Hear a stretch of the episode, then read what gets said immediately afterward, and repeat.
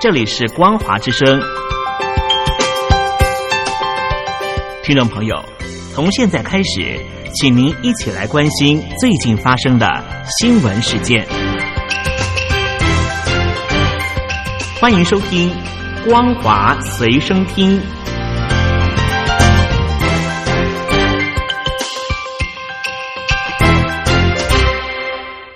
各位听众朋友，您好，欢迎收听本节的《光华学生听》，我是老谷。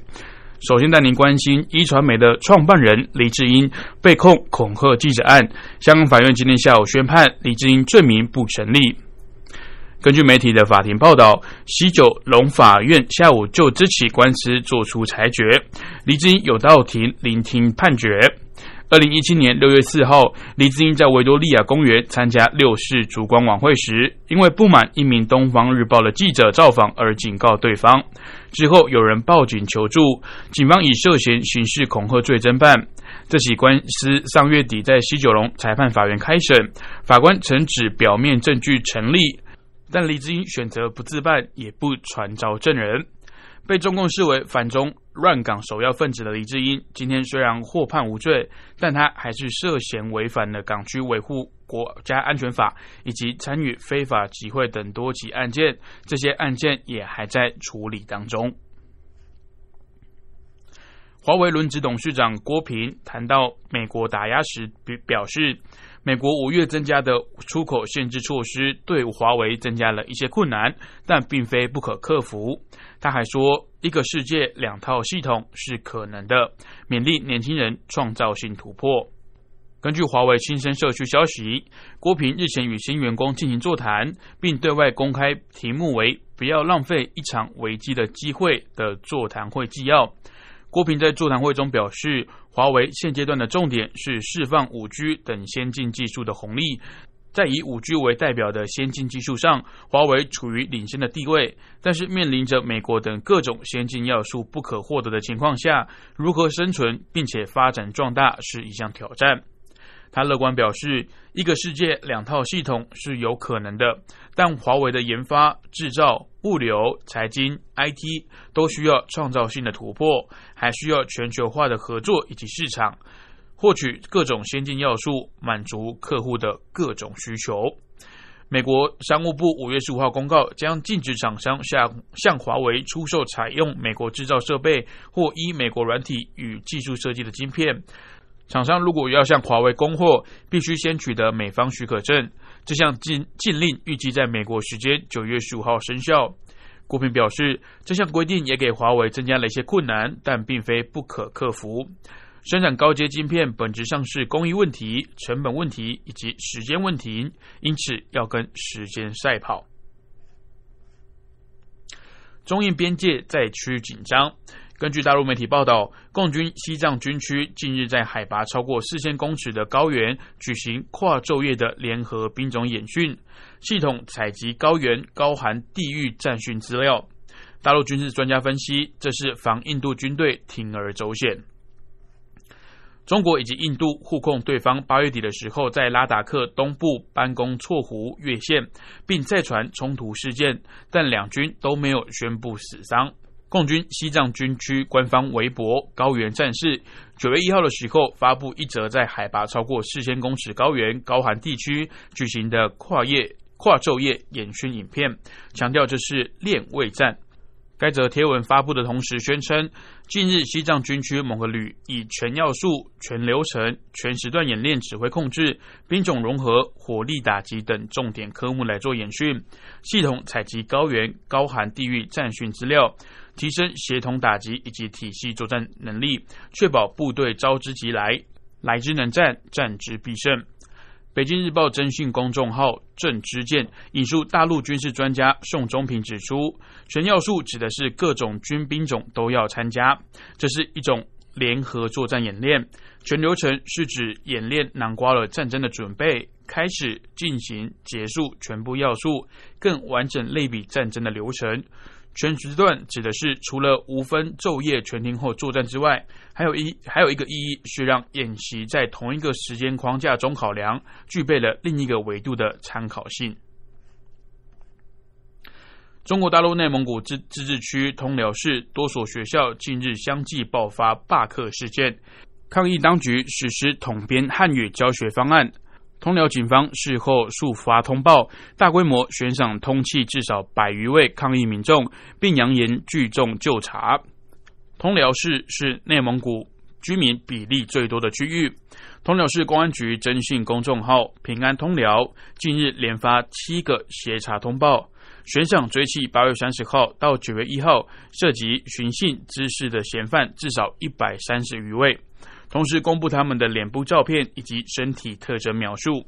通报要求民众如果发现这些嫌犯，要及时的与公安机关来取得联系，提供线索查证属实后奖励人民币一千元，同时也敦促嫌犯投案自首。通报并扬言，只要是在公共场合聚首的，公安机关一律彻查到底。罢课抗争规模最大的是八月三十一号发生在科尔新区的一起未著名地点的事件。截至目前，警方当地警方已经通报悬赏追缉有一百二十九人。而社群平台推特近日则流传多支宣称来自通辽的影片，显示有多名的民众包包围学校的门口，与警方发生冲突，还有多名学生集体罢课，走出校门，高喊抗议口号。根据大陆媒体报道，由中共官方制定管制多种垃圾的固体废物污染环境防治法即日起上路。学者认为，新法对环境改善有一定的帮助。然而，大陆全境处理废弃物的基础建设以及相关规范都不尽相同，大江南北生活习惯也迥异，都将会成为未来落实的严峻挑战。根据报道指出，固废法新制针对生活垃圾、农业、工业固体废弃物等多种垃圾，许多违法犯行的罚金都较以往来提高了十倍之多，最高金额达到人民人民币五百万元，被称史上最严。大陆媒体甚至吹捧落实生活垃圾分类制度提供法律基础，却刻意的忽略大陆贫富悬殊、人质寻失的现实。学者甚至分析，尽管新制上路，实际的落实还是会依照各省市的状况而不同。像北京、上海等一线城市，已经具备硬体设施以及监管能力，提高生活垃圾分类的参与率；而偏乡还是免不了虚应故事。另一难关在于改变居民的生活习惯难如登天，加上人质寻尸的环境，使得要落实这项法律，还是有很长一段路要走。好的，以上是本节光华随身听的内容，感谢您的收听，我们明天见。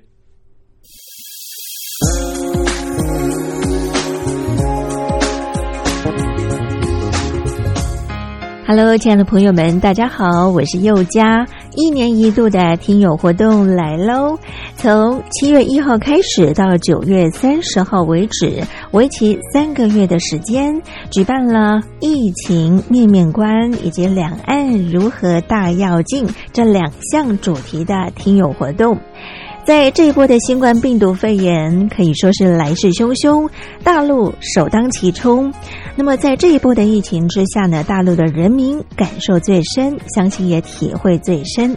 同时呢，也看到台湾医疗卫生及防疫优于全球的做法。邀请亲爱的朋友们，您可以分享自身的看见、体会、感想，或者您的感动。